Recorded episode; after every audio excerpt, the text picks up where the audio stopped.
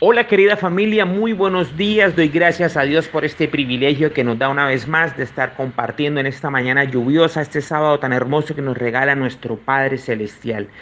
Dice la Biblia en el libro de los Hebreos capítulo 10. Tratemos de ayudarnos los unos a los otros, de amarnos y de hacer lo bueno.